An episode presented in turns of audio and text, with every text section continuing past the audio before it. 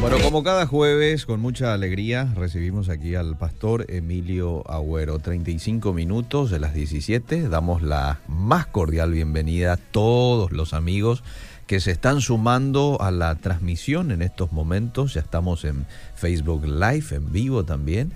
Eh, desde allí pueden estar observando el programa, observándonos aquí en esta charla amena que vamos a tener como cada jueves junto al pastor Emilio Agüero. ¿Qué tal, Emilio? ¿Qué tal? ¿Cómo te va, Alicia? Acá justamente nuestro amigo común, el pastor Antonio Montiel, Eh, me envía un tuit de ABC Color. Cardinal dice, la Cámara de Senadores se declara por la vida y por la familia. Sí, sí, Con sí, esto la Cámara Alta exhortaría a otras instituciones a participar y promover programas que busquen resaltar el valor de la familia según el proyecto original. Lo increíble, dice, es que la gente se molesta por eso muchos. ¿Verdad? ¿Cómo puede Especialmente ser? periodistas referentes, ¿sabe por qué? Pues, Sí. en primer lugar, la Constitución es pro vida y familia. Sí, ¿verdad? sí. Ayer un periodista dijo que no le parecía correcto que se declare pro vida y familia porque es un tema de debate Ah, y que se está debatiendo en el mundo entero. Ah. Y no podemos nosotros asumir una postura radicalizada hacia una de las partes, Ajá. siendo que es un tema debatido. ajá, Bueno, ajá. eso es una falacia. Porque por un lado, la Constitución Nacional es pro vida y pro familia, les guste o no les guste. La Constitución Nacional es pro vida porque defiende Mm, desde la concepción Mm. la vida humana y es pro familia, pero no familia cualquiera, Sí. pro papá, mamá e hijos, porque concibe que la familia es la unión de un hombre y una mujer, Claro, ¿verdad? claro. ¿Para qué? Para que eh, eh, se puedan procrear, ¿verdad? Y hay que, el Estado tiene que salvaguardar esa institución. Sí, sí. Luego, otras constituciones ya han cambiado eh, la unión de un hombre y una mujer por la unión de dos personas. Ah, Entonces entra dos hombres, dos mujeres, Ah, un hombre y una mujer, un ah. hombre, tres mujeres, ah, etcétera. Pero la constitución uruguaya, por ejemplo, según un diputado uruguayo que fue presidente de la Cámara de Diputados de Uruguay, estuvo acá hace como unos tres años en, Paraguay, yo le volví a ver en Punta del Este en un congreso que hubo, Mm. está queriendo cambiar, quiere un paso más allí, quiere cambiar ahora, es la unión de dos seres, ¿Eh? no dos personas. Porque el día de Mm. mañana alguien puede querer casarse con un delfín, con un árbol, Ah, con una pizza de Mm. pepperoni. Mm. Entonces hay que salvaguardar el deseo que cada uno tenga. Lo de la pizza con pepperoni, por ejemplo, es una cuestión que es hasta inclusive un debate en la iglesia. Pero no, mi, mi hermano y Juan Cruz, por ejemplo, tienen su postura muy bíblica de que eso Le podía... miré bien, pero después salió con Bueno, eso. ok, pero bueno. eh, eh, la- para esto vaya para los creyentes, que es totalmente... Y uno puede seguir debatiendo. Mm, Uno puede seguir... deb- Y está muy bien sí, que, que la Cámara de Senadores se promueva como pro vida y pro familia, claro. porque con esto lo que hace es marcar una línea a todas las demás instituciones del Mm, Estado, claro, ¿verdad? A la claro. ALMEC, eh, bueno, y a otras instituciones más, de que vamos a apuntar a fortalecer la unión de padre, madre e hijos, no otra cosa.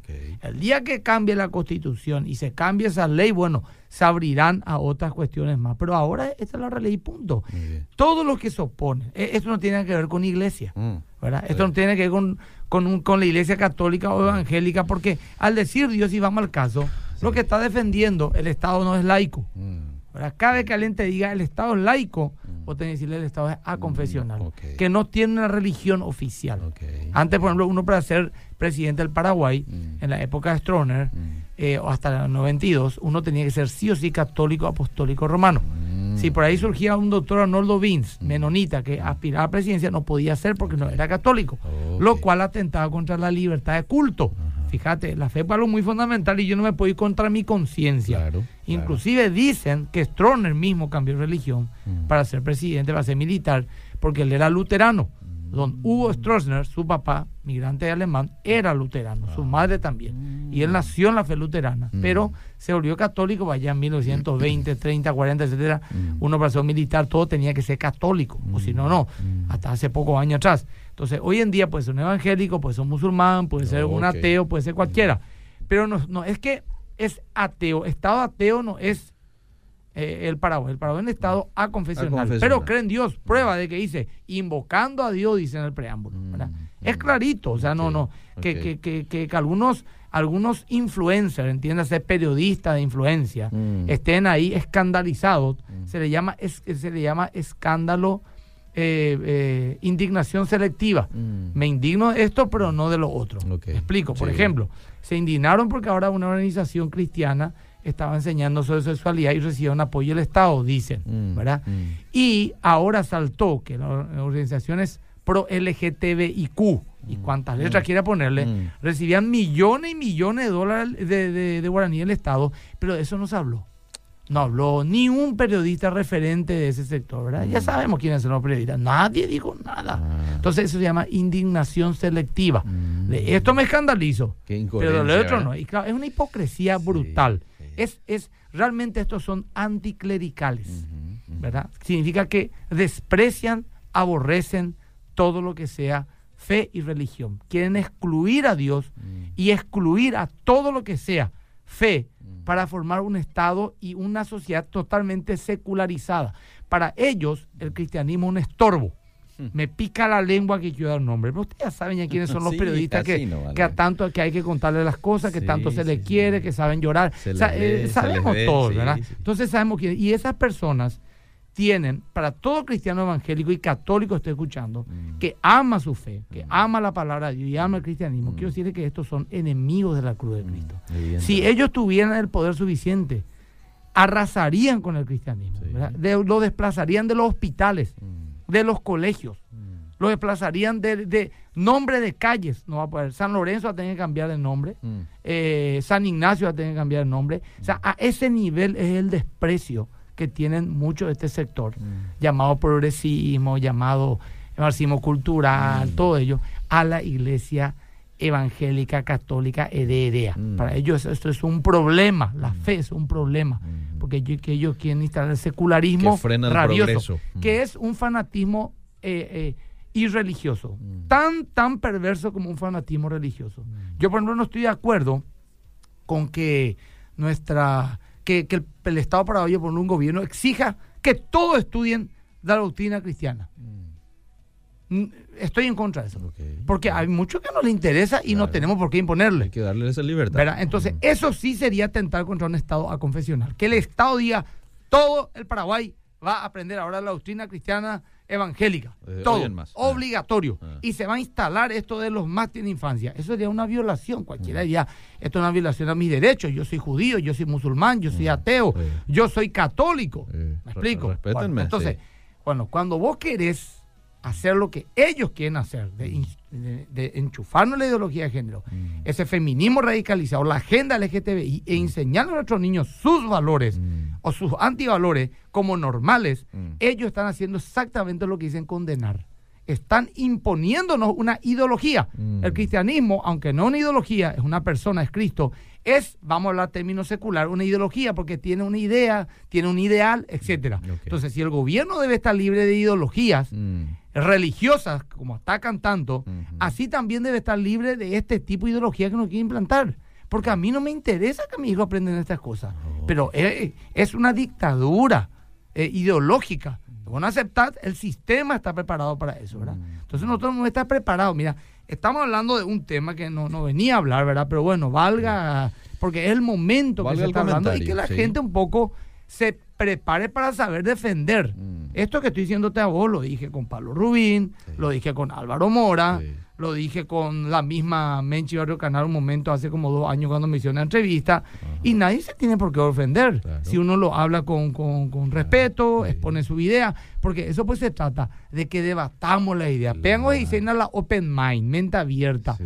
Yo, por ejemplo, como un pastor religioso, soy mucho más mente abierta que en vez de ofenderle al otro, yo argumento lo que creo. Mm. Porque cuando yo hablo con uno, ese es un troglodita Mm. eh, con su Biblia del siglo eh, primero, Sí. ¿verdad? Ya me desmerita, eso se llama ad hominem. Sí. ¿Qué significa? Ataca mi persona, no mi idea. Ajá. Como no puede refutar mi idea, ataca mi persona, desmerita mi persona. Por ejemplo, el famoso, este lo quiere quitar toda la plata a la gente, su Ah, diezmo. sí. Eso ad hominem no tiene nada que ver con lo que yo te estoy argumentando.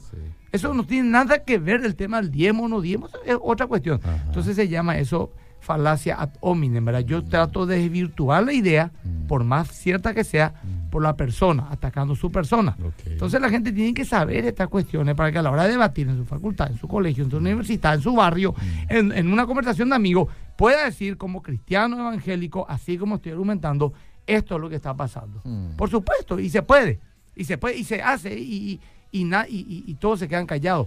Pero por eso hay que invertir tiempo leyendo, preparándose. Hay demasiada información y uno puede debatir sin ningún problema de estas cuestiones. Y escuchando programas como Fundamentos, ¿eh? Exactamente, este, exactamente. Que ya arrancó con todo. Arrancó con dos este, programas ya. Dos programas ya, de 8 a 9 de la mañana. Los sábados. Los sábados, ¿verdad? Es importante porque a veces este, a uno lo hace una pregunta a alguien, este y, uno no sabe cómo responder quizás porque se va a tomar el tiempo para estudiar, pero puedes decir, escucha un poco, ¿verdad? Y uno puede hoy acceder a, varios programas de, de, fundamentos, yendo, por ejemplo, en la página web de la radio, vas a podcast, fundamentos, y ahí tenés una serie de programas con sus títulos, sus fechas, así que es cuestión de que visites. Está en Spotify también, gracias Miki por recordarme, en Spotify vos te vas a fundamentos y ahí tenés una lista interesante de los programas ya emitidos en esta radio del programa Fundamentos. Ahora justamente tengo poca batería nomás, pero ya nos enganchamos con mi fe, con mi Instagram. Ah, qué bueno, qué bueno. Arroba Emilia para los que me quieran seguir y quieran ver, estoy en, la historia de eh, en vivo de mi Instagram. También en Estamos en Facebook Live, Radio Obedira, y pueden ingresar también, dejar sus mensajes, sus consultas. Aquí voy a actualizar un poquito de manera a recibir ya los mensajes que llegan. Hoy vamos a seguir un poco el tema que estuvimos abordando el jueves pasado, Emilio, ¿verdad? Si la gente quiere seguir opinando, opine, por favor. Claro que sí, claro que sí. Bueno, eh, vamos a seguir sobre el tema del sermón del monte, edificando nuestra vida sobre la roca. Sí. Y ahora vamos a entrar un poco a grandes rasgos, ¿verdad? Como dije, yo no voy a estar hablando uno a uno, esto sería interminable, nos tomaría todo el año pero a grandes rasgos, porque hay otros temas también que hablar, que la gente empieza a escribir también a nuestro WhatsApp 09. 0972-201-400. María Jiménez ya le envía un saludo a usted, que Dios bendiga su vida, lo siga utilizando para su gloria, dice María Jiménez. Jonathan Ortiz dice, excelente pastor, como siempre, te estoy escuchando a la salida del trabajo. ¿ok? Y varias otras personas que se van sumando a la sintonía aquí vía Facebook Live. Bueno, eh, el, Sermón del Monte, capítulo 5, 6 y 7. Perdón por no haberte invitado. Eh, Café Dalmayer tenemos allí, pastor. Muchas gracias. Vamos a tomar un Así es que, este, para. te mando a buen ratito. Ah, bueno, bueno, muy bien. Cuando usted quiera, va ahí, tiene el, el sí, cafecito. Vamos a tomar. Bueno, el punto es esto, ¿verdad? Mm. El capítulo 5, 6 y 7 del libro de Mateo se divide en cuatro partes. La primera ya lo hemos visto, que es la bienaventuranza, que termina con eh, la sal y luz del mundo. La segunda eh, se llama eh, la relación del creyente con la ley de Dios y arranca en el capítulo 5, 17 en adelante hasta el capítulo 5, 47, para los que estén queriendo estudiar. me gustaría a grandes rasgos ir leyendo como, como el primer versículo sobre la base sobre el cual vamos a hacer esta segunda etapa, eh, versículo 5, 17 dice, no penséis que he venido para abrogar la ley o los profetas no he venido para abrogar, sino para cumplir. Mm. Porque de cierto os digo que hasta que pasen el cielo y la tierra, ni una jota ni una tilde pasará de la ley hasta que todo se haya cumplido. De manera que cualquiera que quebrante uno de estos mandamientos muy pequeños, así enseña a los hombres, muy pequeño será llamado en el reino de los cielos, más cualquiera que lo haga y lo enseñe, este será llamado grande en el reino de los cielos, porque os digo que si vuestra justicia no fuera mayor que la de los escribas y fariseos, no entraréis en el reino de los cielos. Bueno, acá Jesús pone como un fundamento esto. Todo lo que voy a decir ahora más mm. no significa que vengo a reemplazar la ley. Porque va, ahí va a decir en el 5.21, oíste que fue dicho a los antiguos, no matarás, citó la ley. Más yo digo, dice, ahí mm. parecería que él pone un costado esto y da una ley nueva. Sin embargo, él aclara que él no vino a abrogar la ley. Ahora, ¿la ley qué significa? Grandes rasgos, hay que hablar de tema teológico acá. La ley era lo que el Dios nos dio, 612 creo leyes del Antiguo Testamento, mm. leyes morales, rituales, civiles, que uno tenía que cumplir. Por supuesto, nadie pudo cumplir esas leyes que Jesús vino a cumplir. Él vino a cumplir todo sin que falte nada, hasta que todo se haya cumplido. ¿Qué significa? Hasta que Él diga consumado es en la cruz del Calvario. De hecho, Juan 1.17 dice que la ley vinieron por medio de Moisés, pero la gracia y la verdad vinieron a través de Cristo. Ahí habla claramente una división del periodo de la ley y el periodo de la gracia. La ley nunca tuvo el fin de salvar. Ni Mm. siquiera los antiguos se salvaron por cumplir la ley, porque nadie puede cumplir la ley. Claro. La ley fue dada para que nosotros sepamos que somos pecadores. Mm. Porque la ley es buena. Mm. Y al ver que nosotros no podemos hacer algo bueno, nos vemos que somos pecadores. La ley vendría a ser como un espejo que nos muestra la suciedad de nuestra cara. Mm. Nadie se lava la cara con un espejo, se lava la cara con el agua. Mm. El espejo solamente muestra la parte sucia o, o la suciedad para ser quitada. Entonces, en base a esto, el Señor viene a decir: Le voy a decir lo que dice la ley, pero no voy a quitar la ley. Mm. Voy a profundizar, le voy a dar espíritu a la ley. Por Muy ejemplo, dice: La ley dice, Mm. no matarás. Punto. No te dice cómo no hacerlo. Mm. No te da la herramienta para no caer en ese pecado. Sencillamente te dice, no mataré y chau. Pero el Señor viene a darnos el, el espíritu de la ley, de la letra. Viene a profundizar, a entrar a la raíz y dice, la ley dice no mates. Yo te digo no te enojes. Porque el que se enoja termina matando. Mm. Ahí dice, oíste que fue dicho a los antiguos, no matará. Y cualquiera que mate será culpable del juicio. Sí. Pero yo digo que cualquiera que se enoje contra su hermano Mm. será culpable del juicio. Luego el 5.27 dice, oíste que fue dicho, no cometerá adulterio. Mm. La ley decía, no adultere, Ok. pero condenaba solamente el acto de adulterio. En el acto, si vos llegás a caer con una mujer que no era tu esposa, Mm. eras un adúltero. Pero él dice, pero yo digo que cualquiera que mira a una mujer para codiciarla ya adulteró con ella en su corazón. Mm. Significa que el Señor nos dice, si no querés caer en aquello, evita esto. Porque todas nuestras acciones tienen una previa motivación. Entonces, si nosotros no sabemos cuidar nuestros pensamientos, terminaremos por concretar el pecado. Sí. Entonces, el Señor no vino a quitar esa ley, Mm. vino a profundizarla, a darle vida y a darnos las herramientas para superar ese pecado. Ok. Luego, dice, también nos fue dicho, cualquiera que repudia a su mujer de carta de divorcio, pero yo digo que cualquiera que repudia a su mujer, a no ser por causa de fornicación, adultera. Y así va, por ejemplo, dice además, eh, habéis oído que fue dicho a lo antiguo, no perjurarás, sino que cumplirá el Señor tu juramento, lo cual es cierto. Pero yo digo, no jures por nada, ni por el cielo, ni por la tierra, ni por Jerusalén. Que tú sí seas sí, que tú no seas no. ¿Por qué? Porque el recurso del juramento era un recurso último de las leyes civiles. Ante una duda Mm. muy clara, pero sin prueba, Mm. se le hacía perjurar a la persona de quien se sospechaba. Mm. Vamos a suponer que decía tu mujer, Sí. Eliseo me fue infiel. Y da las razones de esa infidelidad, pero aparentemente es así. Y tenemos una seria duda de que haya realmente sea infiel, haya sido infiel el hermano o el amigo Ah, Eliseo. Pero no hay una prueba determinante. Muy bien. Entonces, ¿qué hacía el sacerdote? Le decía, Eliseo, perjura y, o jura delante de Dios que esto es mentira. ¿Qué significa esa palabra? Juro significa que caiga maldición sobre mi cimiento. Entonces vos decías, juro que no le fui infiel a mi esposa. Entonces yo le digo, bueno señora, ante falta de prueba y ante el juramento de este hombre, dejamos esto en manos de Dios. Si él dice la verdad, Dios le va a mostrar. Pero si dice la mentira y aún así perjuró, la maldición caerá sobre su vida. ¿Qué Mm. ocasionaba esto? Que algunos vuelvan después de un día o dos días a decir, mentí. O que venga el pecado encima Mm. y vengan las consecuencias. O que sencillamente, cuando una persona da una palabra tan contundente, la otra diga, bueno, parece que tiene que decir la verdad, pues no puede estar tan loco en, en invocar el nombre de Dios tan livianamente. ¿Me estoy aplicando? sí. Pero también el Señor no solamente vino a profundizar la ley, Mm. sino también vino a quitar reglas que los fariseos pusieron, o los escribas y los líderes religiosos pusieron, Mm. eh, equiparando sus mandamientos como mandamientos divinos. Oh, ejemplo. A eso te iba ejemplo. a decir un ejemplo. 5.44. Dice, pero yo he dicho, bu- busca un poco, vos Cin- mismo leemos. 544. Sí, Dice, pero yo os digo, amad a vuestros enemigos. Ese. Sí. Bendecid a los No, que no, no, maldicen. 5.43. Oíste que fue dicho Oí- amar al- ah, ok. Oíste que fue dicho, amarás a tu prójimo y aborrecerás a tu enemigo. Hasta ahí.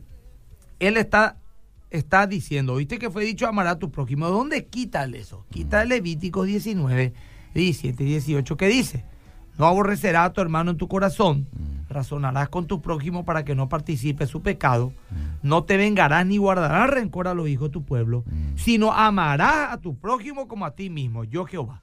Ah, no, Pero dice no- aborrecerás a tu enemigo. Claro. Eso es algo de ellos Eso es algo que ellos agregaron. Ya. Entonces él venía también a desmiti- desmitificar eso, Eh. ¿verdad? A decir, las leyes de Dios son suficientes, no hace falta agregar más Ah. nada, Ah, ¿verdad? También en el eh, 538, si puedes leer un poco, Sí. A ver, rapidito, 538. Dice, oísteis que fue dicho ojo por ojo y diente por diente. Pero yo os digo, no resistáis al que es malo. Antes, a cualquiera que te hiera en la mejilla derecha, vuélvele también la otra. Muy bien. ¿Qué significa esto, Eliseo? Acá la ley decía ojo por ojo, diente por diente, cierto. Y muchos dicen esto es venganza. Mm. Justamente todo lo contrario de venganza. Aquí dice ojo por ojo, diente por diente, como una regulación al- a la maldad. Mm. ¿Por qué? Porque si yo te rompo la boca, vos me vas a querer quitar la cabeza. Somos así los Sí, seres humanos, sí, desproporcional. En la venganza, desproporcional. cierto. Le pegaste a mi hijo y yo le mato al tuyo. Entonces el Señor dice, si te quitó un diente, quítale otro. Ah. Eso es lo justo y Ah, punto. Y dice, pero yo digo, no resistáis al que es malo. Esto es algo que podemos estudiarlo muy profundamente. Mm. Porque muchos dicen, esto es un llamado a la impunidad. Mm. Y no es un llamado a la impunidad. Mm. Si lo estudias en contexto, es un llamado a la no venganza. Porque de hecho, la Biblia misma dice que las autoridades están puestas para resistir el mal. Claro. Así que sí se resiste el mal a través de las autoridades. También Dios dice que Él resistirá el mal. Y si vamos al caso, también Levítico decía que si un hombre entra en tu casa para violentarte o para robarte y vos en defensa propia lo matás, no te será contado por pecado. Ahí está. Mm. ¿Qué significa? Que no significa que, si tu empleado te roba, deja nomás que robe total. Mm. No, no, no. Toma los recaudos necesarios. No dejes que te funda la empresa. ¿verdad? Pero no te vayas a vengar. No vayas a decir, mira, pues usted me robó, le voy a mandar a garrotear. No, Mm. denunciarle en todo caso. ¿Me explico? Porque las leyes están puestas para regular. Entonces, también es un antídoto para poder tener nuestro corazón sanado. Claro. Porque hacer justicia y olvídate, perdonar. Ah. Pero también le tiene que ver esto con una ley de autoridad.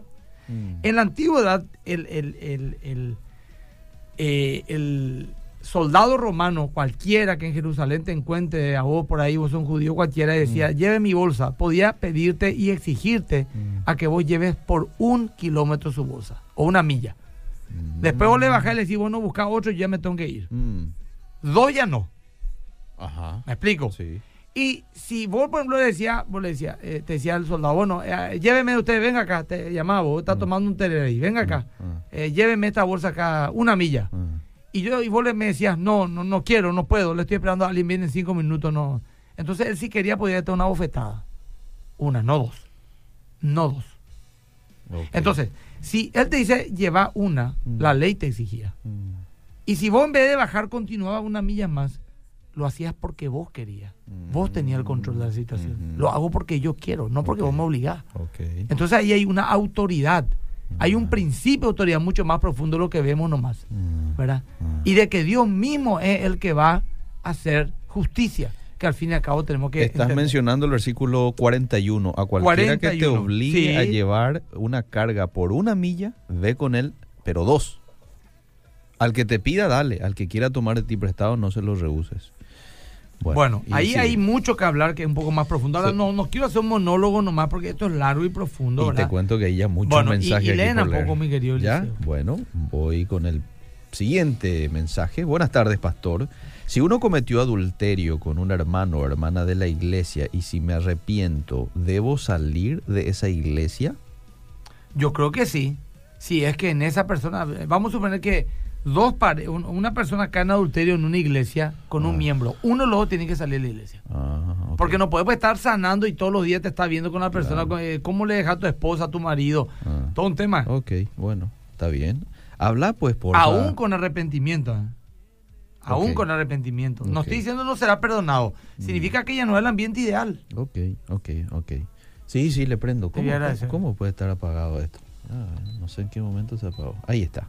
Pastor, habla pues del día del reposo, dice. Ay, ay, ay, ya me olvidé. otra. Va- Vamos a agendar eso para, ya que estamos hablando de Jesús la ley, a lo mejor el próximo jueves. Muy bien. Una consulta. Si antes la gente no se salvaban por la ley, ya que no había...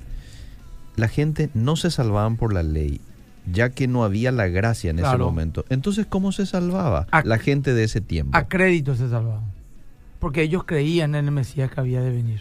Ah, ¿Me explico lo que te digo? sí. Ahora, ahí hay un tema, y el impío, el no judío antes de Cristo, ¿cómo se salvaba? Mm. Bueno, ahí hay todo un debate teológico. Algunos dicen que no eran los escogidos para salvación, iban a morir Mm. y, y iban a ser condenados porque Dios nos conoce. Mm. Otros dicen que sí tuvieron también oportunidad de ser evangelizados a través de la de la fe en el Mesías que vendría. Mm. Otro dice que serían juzgados por su conciencia, Mm. usando algunos versículos ahí, Romanos 1. Es todo otro debate, ¿verdad? Pero el pueblo de Israel se salvaba por la fe en, en su Mesías, en, la misericordia. Es más, lee David.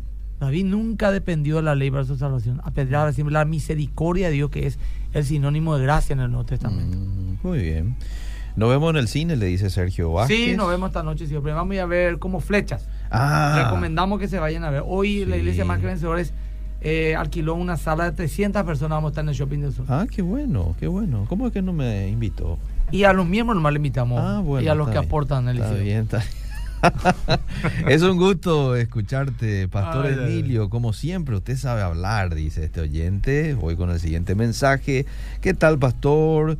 Eh, soy su mozo, dice. Tu mozo, el Mi que mozo, siempre nos eh. encontramos, dice. ¿Dónde, Víctor? Víctor, no sé Saludos, Víctor. se, se habrá ido a cenar.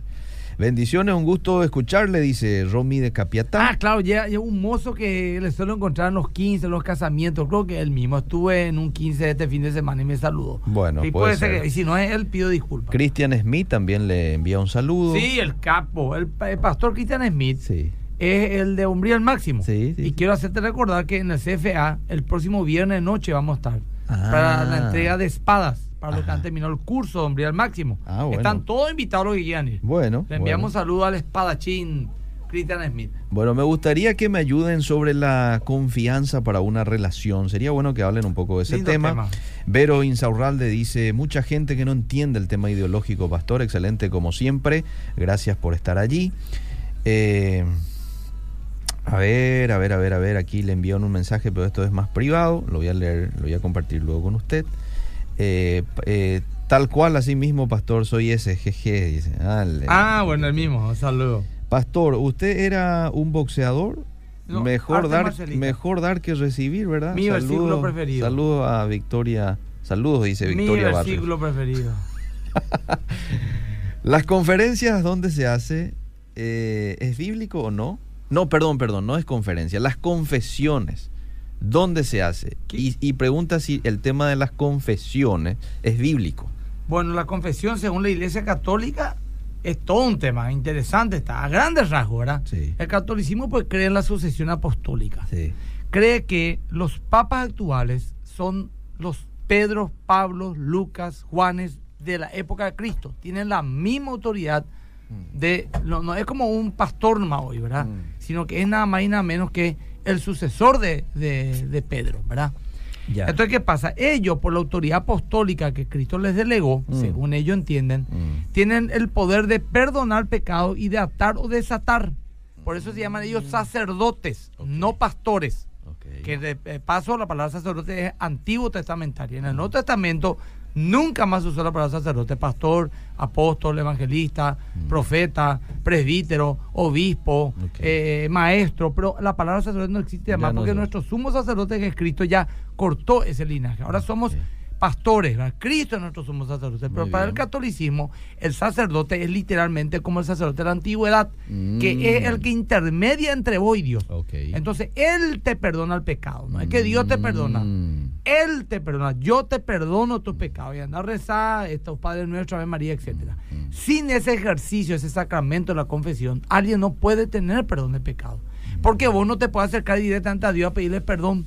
Porque Él usa a su siervo. Es como la antigüedad que tampoco el pueblo no podía acercarse a Dios nomás a pedirle perdón, sino que tenía que hacer un sacrificio a través de los sacerdotes que lo sacrificaban e intercedían por vos. O sea, es todo un tema teológico muy denso, ¿verdad? Lógicamente nosotros, el, a la protestante, vamos a decir, creemos que con confesar tu pecado a Dios, Dios te perdona. No necesitamos un intermediario, porque tu intermediario es Cristo. Hay un solo mediador entre Dios y los hombres, Jesucristo hombre, ¿verdad? Ajá. Entonces, ¿qué pasa? Pero sí creemos en el poder de la confesión. Claro. ¿Qué significa? Yo te confieso mi pecado Sí. al pastor y confieso mi pecado a la persona que he dañado. Pido perdón y busco mi liberación, lo cual a mí me parece más bíblico y más práctico. Claro. Muy Para bien. grandes rasgos, Muy ¿verdad? bien, Pues, muy bien. Es un poquito más Muy- profundo. Muy bien explicado.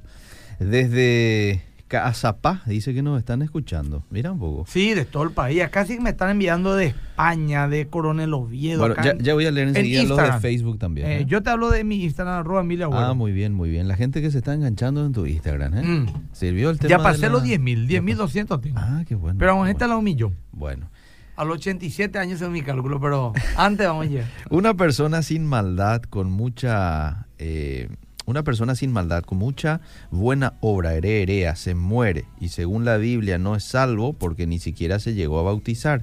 Pienso yo que seguro Dios le tiene un lugar especial para ellos. ¿O usted qué opina? Bueno, no es lo que yo opine, lo que yo opine es irrelevante. Lo que opino, eh, eh, lo que tengo que hablar, lo que dice la palabra de Dios. En primer lugar, se equivoca en el concepto. Dice, una persona que, ¿cómo dice el sea, ¿qué, qué dice? Eh, espérame que Sí, porque es que ya puedo me encontrar. fui a otro lado. Dice, si una persona muere, Mm. buena muere. Bueno, bueno, ese es el problema. La Biblia dice no hay bueno ni uno en la tierra. Es Y. Tiene que ser pecador. A lo mejor no era malo para los parámetros humanos, Sí. pero es un pecado. Sí. Y tienen que arrepentirse de sus pecados. Ahora, si vos me decís, se, se murió sin haber tenido jamás la oportunidad de escuchar a Cristo, Mm. ¿para qué te iba a mentir, hermano? Ahí yo me mantengo en un limbo donde digo, Dios sabrá, Dios es justo. Mm. No puedo decirte se condenó, Sí. no puedo. Porque ¿cómo creerán si no hay quien los predique? Esa es la Mm, palabra. Si alguien nunca escuchó, o sea, no sé. Pero eh, si escuchó y rechazó Mm. y se basó en sus buenas obras para llegar al cielo, se perdió. Sí. Porque somos pecadores. Bueno, voy con el siguiente mensaje. Eh, ¿Alguna vez pueden hablar ustedes acerca de la usura? Dice, si Sí, los hermanos pueden trabajar como usurero. ¿Le ves a algún cristiano trabajando de usurero? Bueno, depende de ese tema usurero. Ah. Usurero, pues, el que te cobra un... El que te presta plata y después pero te, te, cobra, cobra. pero te, te revienta. Sí. Pero también hay una realidad de que eh, te prestan dinero es un bien. Sí, Y ese dinero se deprecia. ok. Y uno, así como vos, vos, por ejemplo, compras un aire acondicionado, Sí, ¿verdad? sí. Compras por decirte por, te Un voy decir millón, cualquier número, un millón de guaraníes. Sí. ¿Y venden cuánto tu negocio? Y un millón trescientos, un millón trescientos. un millón quinientos. 30% hoy estás ganando por esa persona, por un bien. Ajá. Bueno, y si yo te presto un millón ah, y me devolvés, no sé, un millón cincuenta mil, ah, es un bien que te estoy dando. sí. Ahora, Claro. si yo te estoy Si eh, te tengo que devolver explotando, 5 millones. sí, y, o sea, un- no, el, el, el 20, el 30%, ahí ya es todo un problema, la policía es una usura. Ah. Vamos a suponer que me das un millón a mí, Sí, ¿verdad? Sí. O sea, yo te presto un millón Sí. y me tengo que devolver 100 mil guaraníes de interés. Ah, Y me está pagando ya 20 cuotas, 2 millones ya. Todavía no tocaste tu capital. Yo ya te estoy explotando, hermano. sí. Porque ya me devolviste todo el capital, me duplicaste y todavía no te estoy tocando. O sea, ya, eso ya es una usura. Sí. Es un tema delicado que hay que, hay que saber hablar de ese tema. ¿eh? No, no es así nomás que, que es también. No sé a qué se refiere esta pregunta de este oyente. ¿Existe el abuso espiritual? Dice. Sí, yo no sé a qué se refiere, pero me imagino que alguien que te dice, por ejemplo, soy tu pastor, soy Sí. tu líder, y vos Eh. tenés que hacer lo que yo te diga, porque, y Ah, le, le sí. manipula. En ese contexto En ese hay contexto mucho. hay, y Sí. es muy peligroso. Hay. Bueno, voy a los mensajes del Facebook. Dice, a ver, Marlene Gómez, ¿podrías hablar porfa del diezmo en el Nuevo Testamento? Ya hablamos y creo que varios programas hablamos del diezmo. No sé si en algún momento... Ya hablamos varias tocar. veces. Saludos Eliseo querido, al pastor también, me encanta su programa, la manera amena de llevarlo adelante, muy comprensible y de mucha bendición y edificación para todo aquel que los escuche. Un fraternal abrazo, hermanos, dice Carlos Cristaldo. Gracias, Carlos. Eh, a ver qué más. Eh, María Victoria, muy bueno el programa, que Dios les bendiga. Soy de la ciudad de Itagua. Mario Alderete, se les invita a los pastores de esta radio para poner sus doctrinas. Eh, oh, bueno, voy con el siguiente. Pastor Emilio, le esperamos en un festival. Saludos al pastor.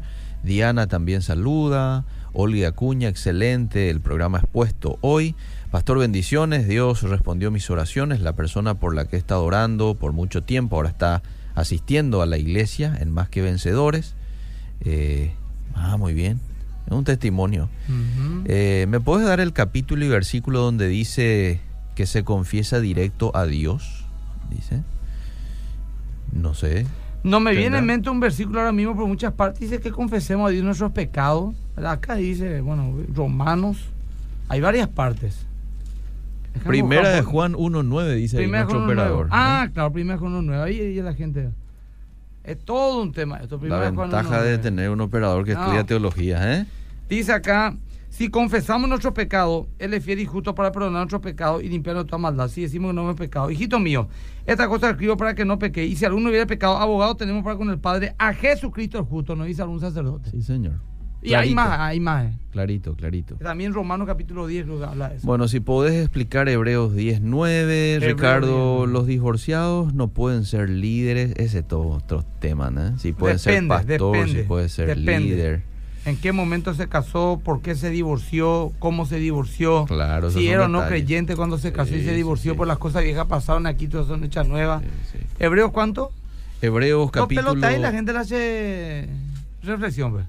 Todos me están preguntando del sábado, del perdón de los pecados. eh, Nadie está hablando de, de la, la posición. Lo que pasa es que hace tiempo no hacemos más temas libres, ¿te Eh, tenemos que hacer para la gente se canaliza un poquito. La gente pues tiene sus preguntas. Hebreos. ¿cuánto? Eh, bueno, Hebreos ya que 10, estamos. Hebreos 10, 9 al 10.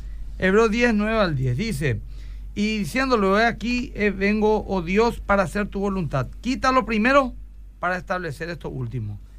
En esta voluntad somos santificados mediante la ofrenda del cuerpo de Jesucristo hecha una vez y para siempre. Sí, esto también tiene que ver con el catolicismo romano, Mm. que ellos en cada misa ofrecen un nuevo sacrificio, literalmente, donde el- se convierte el pan y el vino en el cuerpo y la sangre de Jesús. Es un tema muy profundo y delicado, hermano. Mm. Que bueno, no sé. Bueno, cómo- acá hay una pregunta, no sé si va a poder usted contestar ahora porque te tiene que, este, pero sí puede dar A su ver, a apreciación. ver, a ver. Quiero conocer la postura del pastor Agüero, a quien respeto mucho, sobre la predestinación de los escogidos. es esto es, la predestinación. esto es a quien Dios escoge a algunos eh, y no a todos. Bueno, o ah- sea, las preguntas serían, dice, ¿Dios quiere que toda la humanidad se salve? Sí. Eso podría derivarse en interpretar que el ser humano escoge la salvación. Y tres, ¿Jesús murió por toda la humanidad o solo por aquellos que serían salvos desde Bueno, antes de la Te fundación voy a del mundo? tirar los ítems nomás, porque si no vamos a, a darle muchas largas y no vamos a tener tiempo en un tema tan delicado. Yo creo en que Dios es soberano, porque la Biblia dice que Él es soberano. Sí. Yo creo que el hombre es responsable, porque la Biblia dice que es responsable. Mm, El problema nomás es que aparentemente la soberanía de Dios, así como la responsabilidad humana, mm, son contrapuestas. Entonces uno dice, ¿cómo entonces Dios puede ser soberano si es que el hombre es responsable? Mm, ¿O cómo el hombre puede ser responsable si Dios es soberano? Bueno, ese paralelismo es un poco incómodo, pero es lo que la Biblia nos habla. mm, ¿Cómo se conjugan esas cosas? Sería especular en algo que Dios no nos reveló. Eh, decir que Dios nos maneja como marionetas no sería tan bíblico. Cierto. Decir que el hombre es el que decide como, como su propia voluntad tampoco sería bíblico. Entonces, yo me manejo en esa dualidad. Yo no soy calvinista, claro, ni tampoco soy arminiano. La gran batalla que se libra teológicamente en la soteriología entre el cristianismo ahora, ¿verdad? Eh, pero yo creo que Dios sí predestina por la Biblia, habla de la predestinación, eh, Efesios capítulo 1, pero claro, cada uno después lo interpreta como quiere. ¿verdad? A su manera, pero la Biblia habla, ¿verdad? Es parte de su soberanía, pero también la Biblia habla de que hay una responsabilidad, porque dice, arrepiéntanse, venid a mí, ¿verdad? El Señor llama. Entonces, en, esa, en, en ese paralelismo eh, que es difícil digerir para el hombre, inclusive yo una vez leí un libro que decía que, eh, no me acuerdo cuál era la palabra teología que se usaba acá, este teólogo sabe mucho, casi me puede decir. A no es dicotomía, vean, po. Ah, eh, por ejemplo, la es, es convivir con dos verdades que son evidentes, pero no sabemos cómo se conjugan, ¿verdad? Entonces es ahí donde nosotros tenemos que eh, aceptarla eh, como Dios es. ¿verdad? No es dualismo, ¿verdad? No, no es dualismo. Ay, Dios mío, sí, esa es mi postura doctrinal, como me habla mi soteriología, la soberanía de Dios y la responsabilidad humana. ¿verdad? Pero si el, si el punto así, eh, que estudie, es profundo esto, no es una Ah. cosa de un día. Eh, las posturas calvinistas, la postura arminiana, Ah, y bueno, yo creo que hay un equilibrio en lo que estoy hablando, muy bien. ¿verdad? muy Porque tampoco creo que Dios es un, no, no hizo robot, ¿verdad? Es muy complicado, eso, es muy, muy denso, eh, pero hay que estudiarlo. ¿Cómo se interpreta la Biblia, dice este oyente? Bueno, hay una prédica que buscan por la interpretación bíblica de John Stott. Mm. Ahí te va a salir. Te va a encantar. Una prédica una hora. De un predicador inglés, John Stott. Sí, Ese es un capo. Sí, es ya un maestro bíblico. mucho. Estuvo acá en Paraguay ya en el 2002. Ya murió ya. Sí. Creo que en el 2016. ¿Cómo, bueno. cómo se llama la predicación? Yo, eh, se llama eh, ¿Cómo interpretar la Biblia? ¿Cómo interpretar la Biblia? John Stott. El que busque esa prédica después tiene muchos libros que puede. Muy bien. Ahí está, vamos con más mensajes. Me quedé sin batería también. sí. Te quedaste sin batería. Ah, Acá ya. tenés cargador. Sí, pero no, es de iPhone. Ah, ya, bueno. Perdón. Perdón. Perdón. No, no, perdón. vos sigue. Perdón usted. No es de iPhone. No. Bueno, está bien. Eh, se nos fue el tiempo. Tenemos que ir No a nuestro. Ah, no, ya, ya fue, ya. a nuestro bueno, adelanto. eh, vamos al adelanto de la prédica por la RPC este domingo a las 10 de la. RPC. Tenemos ya preparado allí Miki, ¿verdad? Este, muy bien, voy entonces con este adelanto que ya me envió bien temprano aquí Luis Salomón. Lo tenía por acá. A ver, Miki, si me ayudas, por favor. Eh, pues ya lo tenía preparado. Acá está, acá está, acá está. Vamos, vamos con el adelanto. Este domingo, no te pierdas Más que Vencedores con el pastor Emilio Agüero. Su voluntad siempre va a ser mejor que la nuestra. Él conoce todas las cosas, nosotros solamente parcialmente. Así también el Señor dice que si vos descuidas tu vida espiritual en oración con tu pareja, con tus hijos, algo va a acontecer, créeme, porque no podemos confiar en la carne, o sea, en nuestras propias fuerzas. Sin esta búsqueda de la voluntad de Dios, será imposible vivir la plenitud que Dios tiene para nuestra familia. Así de fácil. Más que vencedores. Domingo, 10 horas, por la RPC. Bueno, qué lindo tema. Nos este vemos domingo. entonces también este sábado de 8 a 9, Fundamentos. Así es. Sí. Y el próximo jueves de vuelta aquí. Si Dios permite. Gracias, Pastor. Por Chao, querido, gracias. Seguimos.